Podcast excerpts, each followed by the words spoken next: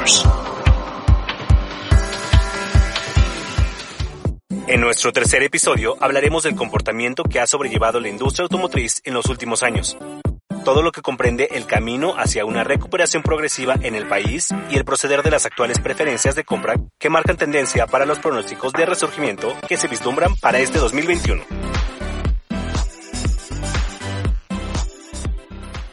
Bueno, equipo, pues antes que nada, eh, presentarles a un buen amigo, tengo ya bastantes años de conocerle. Para los que no sepan, es además abogado. Eso significa que, es una persona sumamente conocedora de diversos temas. Y tuve la fortuna de conocerle cuando era proveedor de nosotros en otras vidas, ambos. Él, llevaba la, dirección general de Kansas City, que es, como saben, uno de los proveedores más importantes de la alianza, Renault, Nissan, Mitsubishi. Y yo tuve la fortuna de conocerle. Después coincidimos en foros eh, internacionales. Nos veíamos aquí en México, nos veíamos en Washington negociando el Tratado de Libre Comercio o el, el TIMEC ahora, cada quien desde su trinchera, pero la verdad es que tuvimos, la, la tuve yo la fortuna, por supuesto, de conocerle y bueno, pues ahora, pues de varios años de batalla, nos encontramos él dirigiendo la Asociación Mexicana de la Industria Automotriz, en la que, como saben, Mitsubishi también tiene la, la fortuna de participar. Y bueno, pues bienvenido, querido amigo. Gracias, José, por acompañarnos y un placer de verdad tenerte acá. ¿eh? muchas gracias y reitero, el gusto es mío. Encantado de estar aquí con ustedes y nuevamente gracias por la invitación. Pues muchas gracias para todos ustedes. Mi nombre es Jorge Vallejo, presidente y CEO de Mitsubishi Motors de México, y les doy la más cordial bienvenida a este podcast Inspire Your Ambition by Mitsubishi Motors. En este tercer episodio, como ya les comentábamos, nuestro invitado cuenta con una carta de presentación que ha acumulado gran experiencia, habilidades, aprendizajes que hoy en día pone en práctica al frente de la mía, ya lo mencionábamos, al frente de la Asociación Mexicana de la Industria Automotriz, pero antes fungió como presidente y representante ejecutivo de la ferroviaria Kansas City por más de 14 años. Se desempeñó nueve años como director de Asuntos Legales y Gubernamentales de Exxon México, entre otros cargos, por supuesto, igualmente relevantes. Muchas gracias de nuevo, José. Me gustaría tener esta conversación contigo para que nos cuentes brevemente tu experiencia al frente de la asociación. Te tocó una época complicada, una época muy difícil por el tema de la pandemia, vienes casi llegando y ya de la noche a la mañana, ¡pum!, directo una pandemia, directo no solamente a tomar los temas eh, trascendentales, sino que básicamente ello. ¿Cómo ha sido tu experiencia? ¿Cómo te has sentido? Cuéntanos, mi querido José. No, la verdad es que ha sido una experiencia maravillosa. Ah, yo, como bien sabes, estaba retirándome ya de Kansas City y pues camino, camino al campo de golf cuando surgió esta oportunidad, pues no, no dudé en, apuntarme como un posible candidato a la misma. Y bueno, ya habiendo tomado las riendas de la mía, pues los retos muy interesantes, tanto retos internos en la asociación como retos externos en cuanto a las relaciones con la actual administración, en cuanto a las mismas relaciones con los medios y con otras cámaras y asociaciones. A unos meses de distancia siento que todavía nos falta un largo camino por recorrer, pero también siento que hemos logrado un gran acercamiento y entendimiento sobre sobre todo con las autoridades de la actual administración, con las cuales estamos trabajando muy de la mano y muy de cerca. Los medios nos respetan y bueno, cámaras y asociaciones, afortunadamente tenemos amigos en todas ellas. Pues yo mismo, como tú bien sabes, soy actualmente uno de los vicepresidentes de Concamín también. Eso facilita las relaciones con las diferentes cámaras y asociaciones y pues nos sirve mucho porque esto apoya algunas de nuestras iniciativas como asociación. Así que muy contento, con muchos retos todavía por delante y bueno, con todo el apoyo de ustedes, los que son socios de la mía, que finalmente y en otras palabras, pues son mis jefes y a los cuales debo mi obligación y mi responsabilidad de todos los días. No, pues muchas gracias, me da gusto escuchar tu pasión, me da mucho gusto escuchar también que te has sentido bien, compenetrado. Déjame hacerte una pregunta un poquito de rompehielo acá. ¿Crees que en esta actual administración se ha generado o se ha identificado realmente la importancia de lo que es la industria automotriz para México? ¿Crees que sí lo han visto? ¿Crees que se ha percibido así? Mira, yo creo que venimos de, de un caso casi opuesto a, lo que inicialmente esta administración había tomado, ¿no? Las actuales, las anteriores administraciones, tanto priistas como panistas, tenían muy claro que el sector automotriz era como la joya de la corona de toda la industria en México, como el sector que somos más pujante de la economía y que impulsa a otros sectores eh, con una gran fuerza.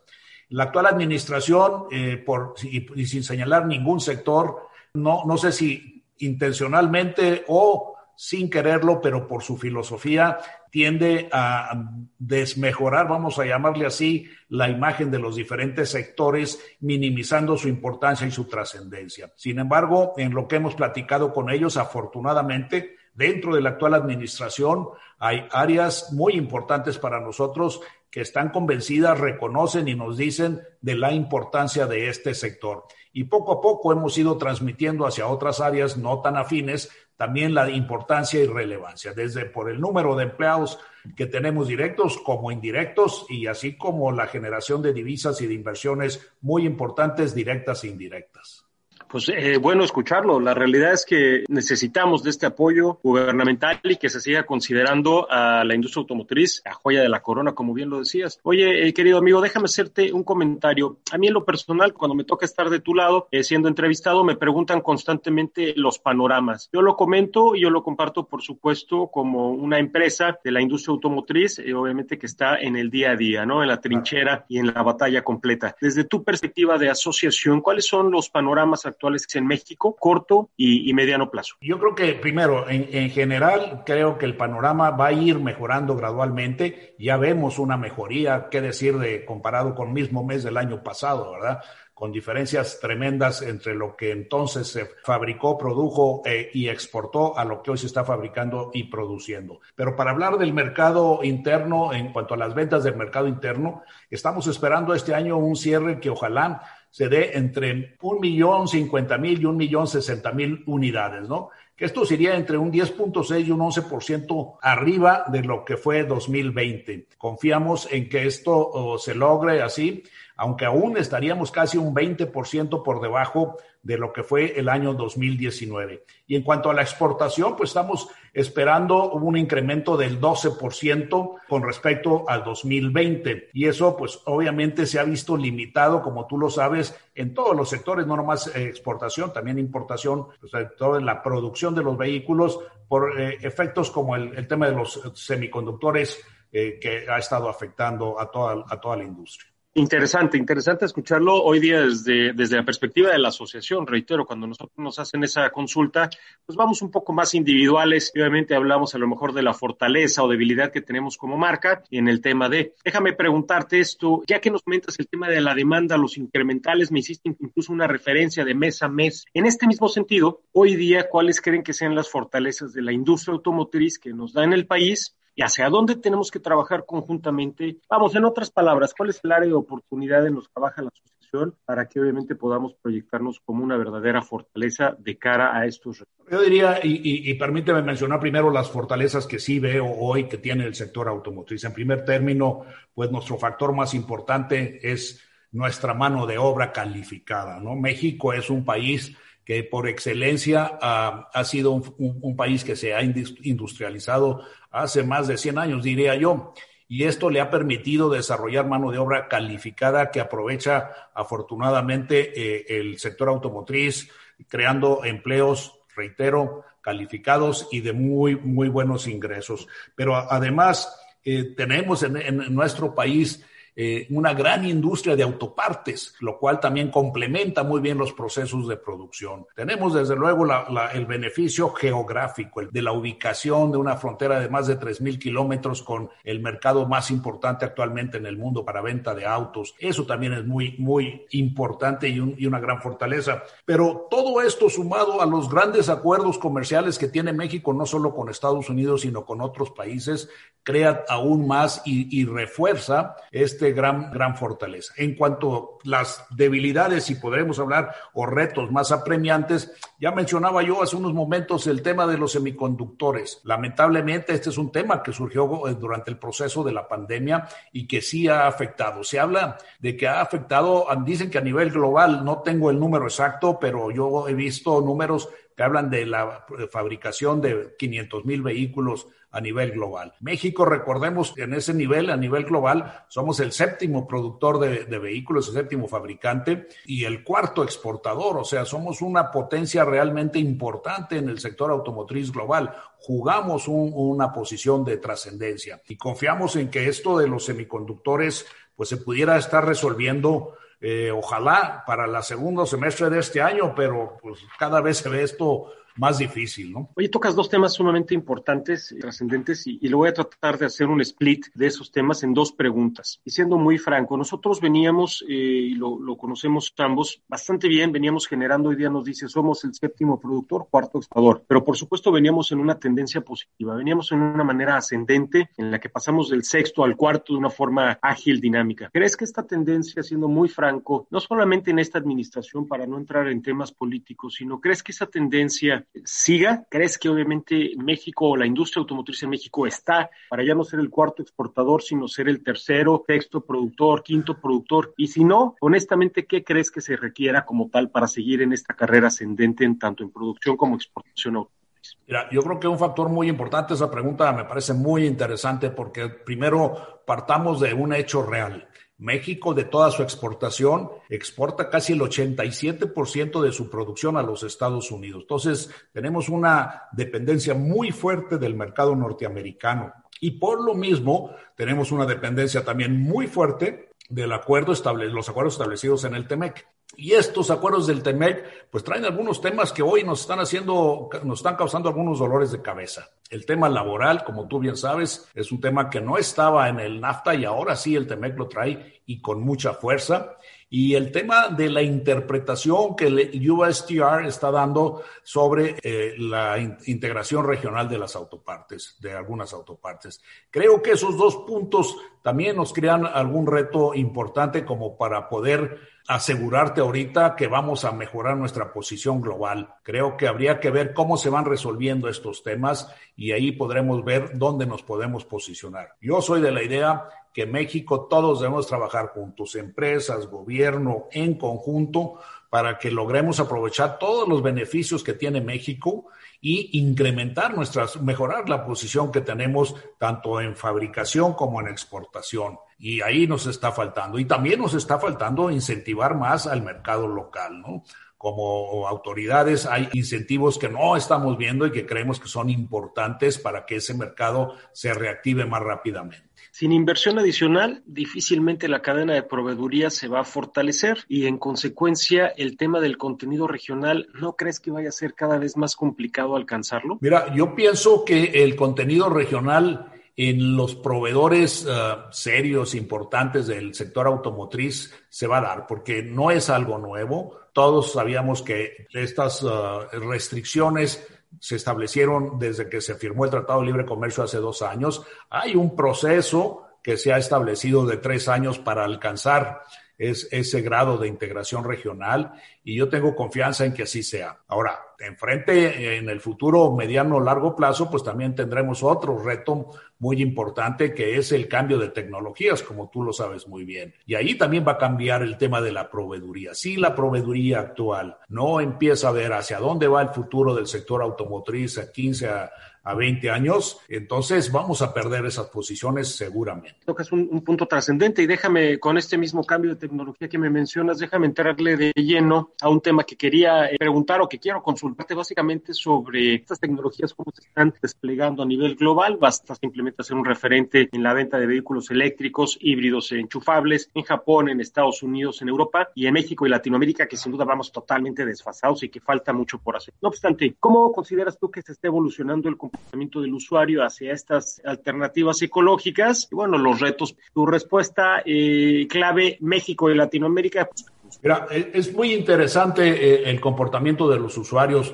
Hemos visto crecimientos importantes, aunque la venta total de este tipo de tecnologías actualmente solamente abarca el 3.8% de la venta de vehículos en nuestro país, los incrementos han sido sustanciales, han sido incrementos de, relevancia.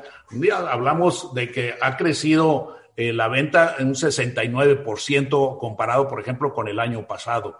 Y eso te está indicando, porque ha sido moderado, no moderado, sino ha sido un crecimientos importantes, aunque el volumen total aún es muy moderado. Pero en esto también incide el tema de la infraestructura necesaria para que este tipo de vehículos pueda empezar a circular de manera mucho más uh, masiva en nuestro país y también otra vez, los incentivos que requerimos, que en cualquier país, en todos los países del mundo, hay cuando establecen nuevas tecnologías y que forman parte de incentivos de carácter fiscal y no fiscal, pero gran parte o una parte importante de, de, derivados del gobierno, ¿no? Y hoy, pues no hemos logrado todavía ese tipo de incentivos aquí en México. Eh, gracias, eh, José. Tocas un tema importante, pero aquí el, el, tema es, no solamente se puede vender las unidades, no solamente se trata de comercializarlas, importarlas, lo que sea, ¿no? Pero obviamente se, requiere acompañar al consumidor en la vida útil del producto.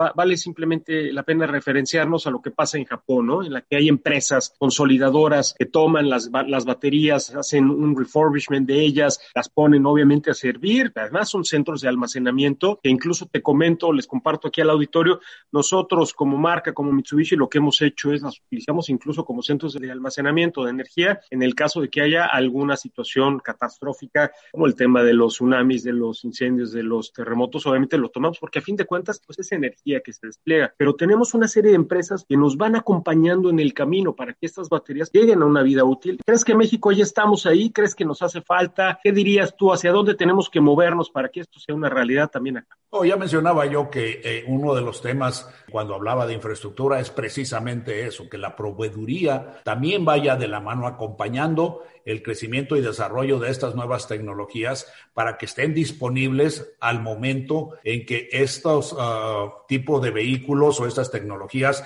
se empiecen a crecer su demanda en el país. Y eso yo diría tendría que ir incluso antes, porque una de las razones que pudiera estar existiendo para que este número que te mencionaba yo de ventas, 3.4% tan pequeño, crezca de forma más importante, es que la gente tenga la confianza de que existe la infraestructura necesaria para ese tipo de vehículos.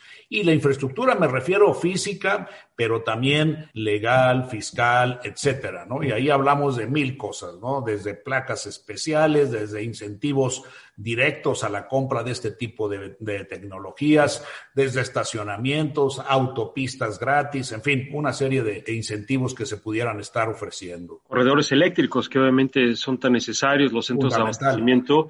Vale la pena simplemente hacer un, una referencia a lo que pasa en California, en la que eh, no hay los suficientes centros de, de, abastecimiento como tal. Bueno, si eso pasa en California, en el que ha habido una serie de inversión de, de diversas entidades con apoyo gubernamental, vamos, con, con toda la, la, logística tremenda que han venido desarrollando, no quiero pensar todo lo que nos hace falta en México para poderlo desarrollar, que bien lo mencionas, ¿no? Así es. Y es un tema de, de que hay que empujar y promover entre todos, ¿no?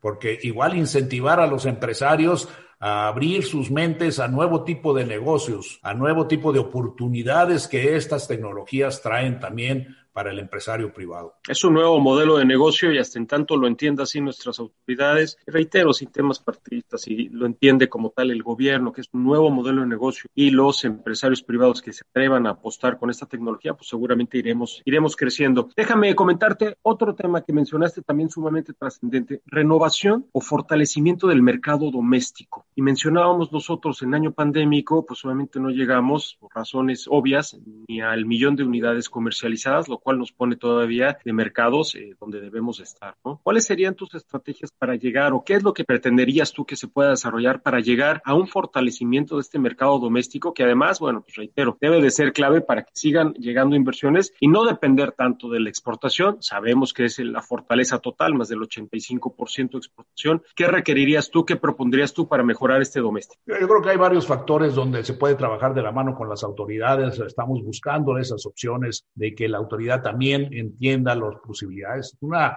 por ejemplo, reconversión del parque vehicular, empezando, por ejemplo, lugares o áreas donde las autoridades tienen poder de decisión. Por ejemplo, los servicios públicos como taxis, etcétera, ¿no? Empezar a ponerles fechas de caducidad si el vehículo es de más de ciertos años de antigüedad, tiene ciertos años de antigüedad.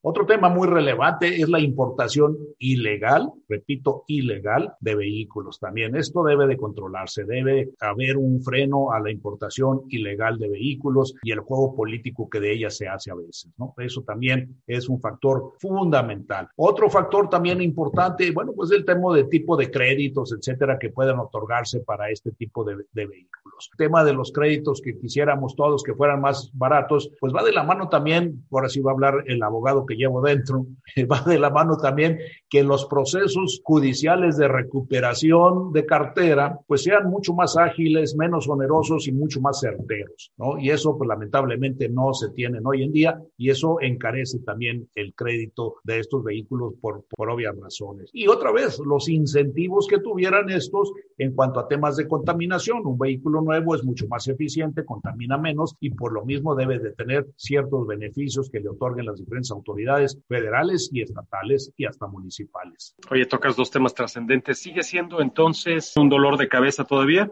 la importación de los usados? Sí, es, es un dolor de cabeza que nunca hemos quitado de la mesa en nuestras preocupaciones cuando nos sentamos con las autoridades correspondientes. Este es un tema que se debe de atacar, debe de evitarse también el tema de que esto se convierta en temas locales en algunas ciudades fronterizas y entonces la autoridad local abusa de esto también, ¿no? Creo que hay varios eh, subfactores dentro del mismo que deben de ser corregidos. Oye, de abogado abogado, eh, ¿crees que obviamente falte mucho para mejorar el tema de la recuperación en esta cobranza por los impagos? ¿Crees que sigue existiendo una, una gran necesidad de fortalecerlo ello? Ya lo mencionabas, pero de abogado abogado. Mira, lamentablemente llevo muchos años de no ejercer como abogado, pero yo te diría, yo no veo una pronta uh, reconversión del, sistema judicial mexicano como para que se otorgue de forma rápida una, mayor certeza en el tema de los procesos judiciales para la recuperación de vehículos en el caso de no pago. Cuando tú tienes un sistema judicial que es eficiente y efectivo, pues la gente generalmente sabes que da certeza en la compra de vehículo y da certeza al que otorga los créditos para otorgarlos con mucha mayor uh, volumen que los que actualmente se otorgan. No, pues tocas temas eh, sumamente importantes y trascendentes que sin duda alguna fortalecerían el mercado doméstico y obviamente nos ayudarían a alcanzar nuestros resultados. Estimado José, estamos cerca como tal del cierre, pero no te me puedes ir en una dinámica que estamos aquí inventando. Yo te voy a hacer solamente tres o cuatro preguntas. Lo primero que se te viene a la mente, no pasa nada. Primero, un hobby. Un hobby para mí es uh, viajar. ¿Tu lugar favorito de descanso? Mi lugar favorito de descanso, la, mi casa, la casa de ustedes, afuera de Houston. Ah, muy bien, te gusta vacacionar bastante bien. ¿Tu comida favorita? Mariscos. Muy bien, ¿industria automotriz o industria logística, ferroviaria, todo lo que obviamente venías haciendo? Industria automotriz hoy por hoy. Perfecto. Y ya la última, que esto es un poquito más personal, ojalá nos la puedas compartir. Tuviste esta llamada, ¿qué te dijeron en casa? De que obviamente vas a regresar a ello. Cuéntanos. Creo que lo agradecieron, saben que me encantan los retos, saben que eso me hace feliz y saben que el irme a sentar a, un, a una mecedora o, o tomar los palos de golf nada más no iba a ser sano para mí. Muy bien, estimado José, pues eh, lo has hecho muy bien al frente de la asociación. Yo en lo personal de verdad agradezco lo que estás haciendo. Ya te hablo como asociado, no solamente como amigo que tengo, eh, me precio de serlo, sino realmente lo has hecho bastante bien y estás posicionando a la asociación en un nivel que francamente se merece, representando una industria automotriz tan potente. Ya lo decías, es la joya de la corona y debe de seguir, de seguirse considerando así. Entonces, felicitaciones por ello. Lo estás haciendo bastante bien. Muchas gracias, Jorge. Pues con el apoyo de todos ustedes es conforme vamos en conjunto a lograr que esta asociación tome la posición que merece como el, con el reconocimiento de la asociación representativa del sector más pujante de la economía mexicana. Pues muchas gracias amigos, estuvo con nosotros además de, de mi gran amigo José Guillermo Sosaya, estuvo por supuesto el presidente de la Asociación Mexicana de Industria Automotriz haciendo una gran labor. Los invito a que nos sigan escuchando. Gracias a todos y fuerte abrazo. Muchas gracias por habernos acompañado y formar parte de este episodio. Los invitamos a ser parte de la conversación y adentrarnos en los distintos temas que hemos preparado para todos ustedes. Nos escuchamos en el siguiente episodio y no se olviden de suscribirse y seguir nuestro podcast en Spotify. Les recordamos nuestras redes, en Twitter nos encontramos como arroba jvallejomx, arroba mitsubishimex y nuestro canal de Spotify es Inspire Your Ambition by Mitsubishi Motors.